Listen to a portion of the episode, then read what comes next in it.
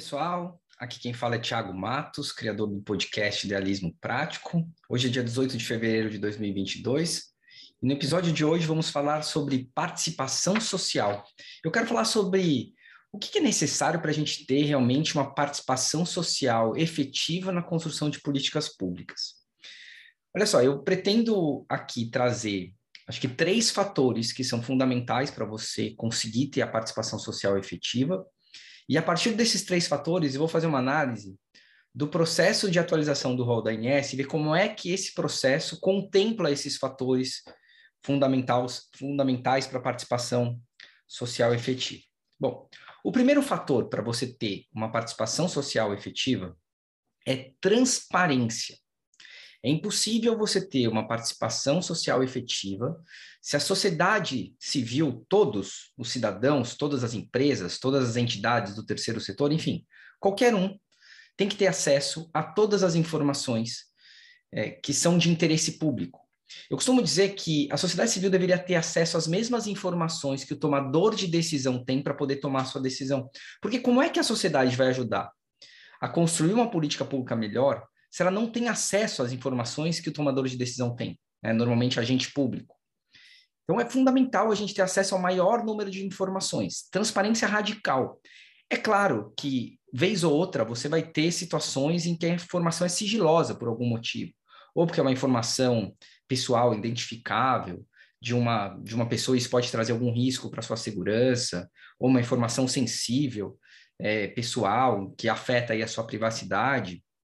Ou então pode ser algum caso aí de segurança nacional, mas enfim, é, existem até alguns itens que estão protegidos pelo sigilo, mas a lei é que tem que definir o que está protegido pelo sigilo. A própria lei de acesso à informação, ela traz isso, ela traz até um fluxo de como é que precisa ser, como é que se pode classificar uma informação para que ela passe a ser sigilosa. A princípio, todas as informações são públicas, são de interesse público. Então, por exemplo, uma reunião de, uma, de um órgão que está ali debatendo a construção de uma política pública de saúde. Ela, a princípio, é, é pública, é para todo mundo ter acesso. Tanto que hoje a gente já tem as reuniões da Conitec são públicas, as reuniões do CoSaúde são públicas. É, você, a, a gente ficou, ficou famoso um tempo atrás, quando o judiciário determinou a divulgação das reuniões do presidente com os seus ministros, né, que falaram ali coisas como se não tivessem sendo gravados e tal, ficou até um clima um pouco constrangedor, mas até aquela reunião do presidente com os seus ministros, é, o, o, tribunal, os tribunais já definiram que são informações de interesse público e devem ser franqueadas para a sociedade. Enfim, eu volto àquela máxima. A sociedade tem que ter acesso às mesmas informações que o tomador de decisão tem para poder construir as suas políticas públicas. Se a gente tiver acesso a essas informações, a gente vai poder ajudá-lo, entender o que ele, enxergar o que ele enxerga e, e inclusive, é, ajudar a superar obstáculos que ele não conseguiu superar. Então, esse é o, acho que é o grande norte aí para quem atua com advocacy, para quem atua com construção de políticas públicas, é de sempre lutar para ter acesso, para que as informações de interesse público sejam públicas de fácil acesso.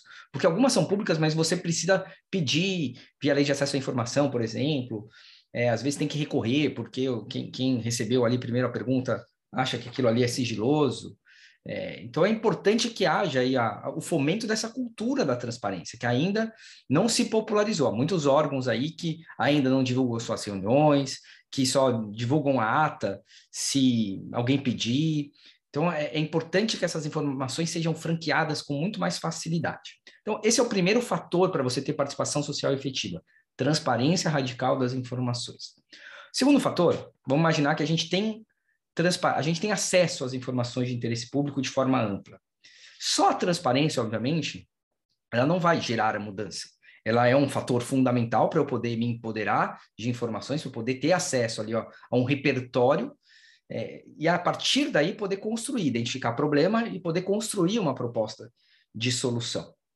É, Aí entram os mecanismos, o segundo fator é, o, é você ter um mecanismo, ou uma série de mecanismos de interação. Então, eu tenho acesso a informações, posso entender bem o problema, posso propor soluções. Como é que eu vou interagir com o tomador de decisão, com aquele que tem o poder da caneta, aquele que tem o poder de mudar as políticas públicas? Lembrando que toda política pública muda por causa de uma canetada, por uma assinatura, seja de uma lei, seja de um decreto, seja de uma portaria, seja de uma resolução, um despacho, é sempre um processo em que uma autoridade tem o poder de assinar determinado ato e esse ato gera efeitos é, que constroem ou alteram políticas públicas. Né? Então é preciso que a gente tenha mecanismos para interagir com o tomador de decisão. Mecanismos de interação podem ser vários, né? A gente tem alguns tradicionais aí, como consultas públicas, audiências públicas, é, você tem participação aí em câmaras técnicas, em conselhos, uma série, há uma série de, de mecanismos, de meios para a sociedade participar.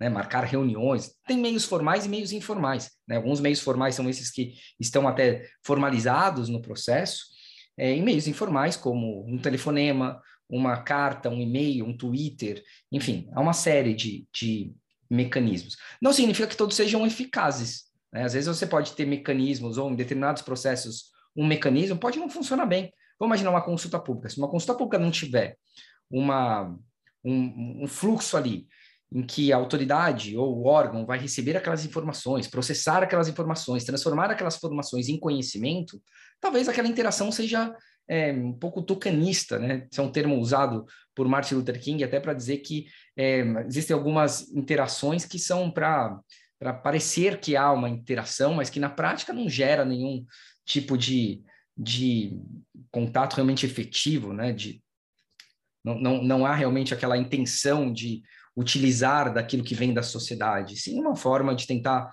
simplesmente dizer simbolicamente que existe a participação social. É, o terceiro mecanismo, e aí eu estou partindo do pressuposto que a gente tenha bons, é, uma, um bom nível de transparência, que a gente tenha mecanismos de interação, a gente precisa também ter instrumentos de revisão, porque nenhuma política pública nasce perfeita. É impossível uma política pública nascer perfeita, isso é uma utopia. É, não nasce perfeita por vários motivos, porque é impossível você enxergar todos os efeitos colaterais de uma medida. Você também, mesmo que haja aí um nível alto de participação, é muito difícil que todos os, os, os fatores o quadro completo tenha sido apresentado. Então, você vai enxergar muitas vezes algum detalhe que, enfim, vai transformar, que, que vai precisar de algum ajuste. Né? Eu acho que a gente não precisa lutar para políticas públicas perfeitas, porque isso não vai existir. O que a gente precisa é lutar e exigir é que hajam instrumentos de revisão das políticas públicas, que a partir do momento que a política pública foi implementada, ela já precisa ser monitorada. E se algo ali for identificado como ruim, uma falha, a gente precisa corrigir logo. Isso é uma boa gestão de políticas públicas. Né? Então a gente precisa de mecanismos de, de revisão. Mecanismos de revisão podem ser vários, né? também podem ser alguns formais, como por exemplo um recurso, como por exemplo uma forma de você pedir é, até judicialmente é, o ajuste ou a correção de alguma falha. Pode, podem ser criados mecanismos de revisão de políticas públicas que sejam ali até como um novo processo. Né? Vamos imaginar que existe ali uma, uma possibilidade de você, é, um canal em que qualquer cidadão pudesse propor a melhoria de um, de um determinado ato normativo e aquilo seguisse um fluxo de análise. Isso é possível, isso é possível é, de se criar, né? Isso não é muito popularizado, mas isso tecnicamente é possível. Então, falei das dos três fatores que impactam aí na efetiva participação social: transparência radical, mecanismos de interação da sociedade com os tomadores de decisão e instrumentos para você poder revisar aquela política pública, aquele ato que construiu ou que aprimorou a política pública. É, como que, deixa eu tentar fazer agora uma, um paralelo entre, entre essas três, entre esses três fatores e o processo de atualização do rol da ANS. Vamos pensar primeiro no quesito transparência. Bom, a, a, existe uma transparência, um nível alto de transparência no processo de atualização do rol da ANS. Né? As reuniões do, da CoSaúde, da Comissão de Atualização do Rol, são transmitidas ao vivo, os vídeos ficam disponíveis para quem quiser assistir depois. Os documentos eles de certa forma são disponibilizados, todos os documentos ali utilizados pelo, pelos tomadores de decisão e pelos membros da CoSaúde, que ali estão numa função também, né, ali ainda um pouco incerta, mas vamos imaginar que eles também estão ali numa posição de, de encaminhamento, então tem uma, uma função é, quase que decisória, né, embora eles não assinem, mas fazem encaminhamentos, então tem uma função importante ali na construção dessa política pública. Todos os documentos que eles têm acesso, a sociedade tem com uma, um detalhe. é, eles têm acesso antes do resto da sociedade. Esse acho que é um ponto que precisa muito ser corrigido, porque não me parece haver lógica de alguns poucos terem acesso a informações que são importantes para a construção daquela política pública e que não têm um caráter de sigilo de forma alguma, tanto que elas são disponibilizadas depois. Então, eu não vejo razão nenhuma para que poucos tenham acesso a muito e muitos acesso a pouco, ou, ou poucos tenham acesso a algo mais rápido do que outros. Né? Então, acho não, não vejo razão para persistir essa, essa regra de que os membros da CoSaúde tenham acesso a alguns documentos antes do resto da sociedade, que só vai ter acesso na ocasião da consulta pública. É, eu acho que é importante a gente a gente falar que nesse aspecto, né, em que poucos podem ter acesso a documentos e esses e, e seria uma espécie de privilégio, é, a gente tem que lembrar que o conhecimento está disperso na sociedade. O conhecimento está disperso, a, a solução, ou grandes insights não necessariamente vão vir daquelas pessoas que estão mais próximas, que têm cadeiras. A gente precisa estimular isso. É, se você concentra as informações na cabeça de poucos, você perde a capacidade da, do restante da sociedade, com este repertório, é, produzir e gerar insights que vão ajudar a construir políticas públicas. Então, isso é muito importante. E como não há risco de divulgação desses documentos, não vejo razão nenhuma para que isso continue acontecendo. É uma mudança que precisa é, ser implementada aí pela ANS o quanto antes. Então, uma matéria de transparência, de transparência a gente está bem, com algumas ressalvas. Né? É, vamos falar agora, então, em relação ao segundo fator, os mecanismos de revisão. Veja, é, quais são os mecanismos oficiais de, aliás, de interação, né? Os mecanismos de interação. Quais são os mecanismos oficiais de interação aí no processo de atualização do rol? O próprio CoSaúde é um mecanismo de interação. Vários atores sociais de vários setores, segmentos, participam ali e assessoram a, a Agência Nacional de Saúde. É, eles produzem um relatório preliminar, produzem um relatório final, estão ali debatendo as questões, estão ali gerando insights para a própria agência, e aquilo ali certamente é um mecanismo de interação. Outro mecanismo de interação no processo é a consulta pública. Consulta pública que tem que acontecer em todas as análises e há um espaço de 20 dias aí para que ela ocorra. Então tem que ficar 20 dias pelo menos aberta para que a sociedade possa apresentar a sua sugestão, apresentar suas contribuições. É, é um espaço que hoje talvez seja o principal espaço de participação social. Eu acredito que ele precise ainda. A, a sociedade é, não está maduro ainda, eu acho que a Consulta Pública é um instituto de participação que ainda não está muito maduro. Às vezes eu sinto que o tomador de decisão não sabe exatamente o que ele quer da sociedade, a sociedade também não sabe exatamente o que tem para contribuir para tomada de decisão. Consulta pública não é, a princípio, um abaixo assinado, não é para você, é, não é quantidade que importa, é qualidade. Vamos pensar que é um, é um canal para que a sociedade possa falar para a INS assim: olha, é, vocês estão avaliando isso aqui e eu tenho algum elemento para contribuir. Claro, pode ser um elemento técnico, pode ser um, um elemento não tão técnico, como, por exemplo, a experiência do paciente, mas ainda a gente precisa saber como que aquela informação pode gerar mudanças. Né? Como que aquela informação pode, de fato, ser decisiva para o pro, pro melhor processo possível? Acho que a gente ainda está construindo isso. Nem, o, nem a ANS sabe exatamente como ela lida com alguns tipos de informações, nem a sociedade sabe exatamente como contribuir. É, não que todas as contribuições sejam ruins, longe disso, muitas contribuições são boas, mas eu acho que há um campo ainda para a gente melhorar muito fértil aí nessa questão da participação na consulta pública, de modo a deixar até o processo mais legítimo, dar mais credibilidade ao processo, fazer com que a sociedade também entenda o quanto que é importante ela participar, porque de fato pode ter ali algum tipo de, de, de mudança, né? Aquela participação pode gerar mudanças. É, não dá para a gente desconsiderar também que existe um que a consulta pública às vezes quando ela funciona mais na quantidade ela também gera um termômetro né do anseio da sociedade isso é natural, isso a gente tem visto até em outras consultas públicas, como é, até mesmo na Conitec aconteceu recentemente, de uma audiência pública ser, ser determinada, ser realizada, e o fundamento da, da audiência pública foi o, a grande demanda recebida na consulta pública. Então, ela serviu de um termômetro ali de pressão social. É, se disserem que não conta o volume é uma informação que não me parece que procede. Ela conta, ela tem uma, uma um caráter aí de termômetro mesmo social. Mas, obviamente, que a função primordial da consulta pública é gerar elementos para que o tomador de decisão possa melhorar ali a sua, a sua forma de decidir.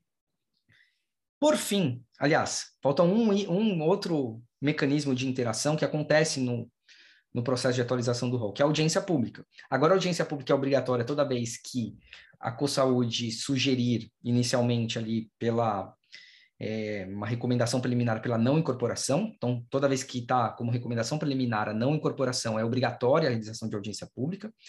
E ainda que for é, a, a, recomendação preliminar for pela incorporação, é possível a realização de audiência pública se houver ali pedido de um terço dos membros da CoSaúde.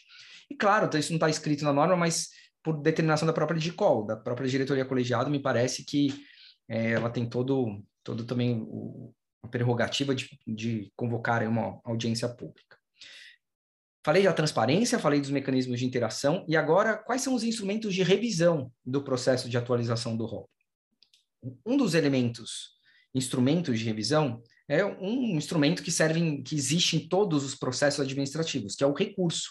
Né? A partir da decisão final ali da, da, daquela análise, há um prazo de 15 dias para que algum interessado entre com o recurso. É, há um outro instrumento de revisão? Sim. Teoricamente, há um outro instrumento de revisão que não está exatamente escrito como instrumento de revisão, mas que de fato é. é. É um processo aberto que pode ser iniciado a qualquer momento, então, terminado uma análise, não há nada que impeça é, de se fazer um novo pedido, de se fazer uma nova submissão.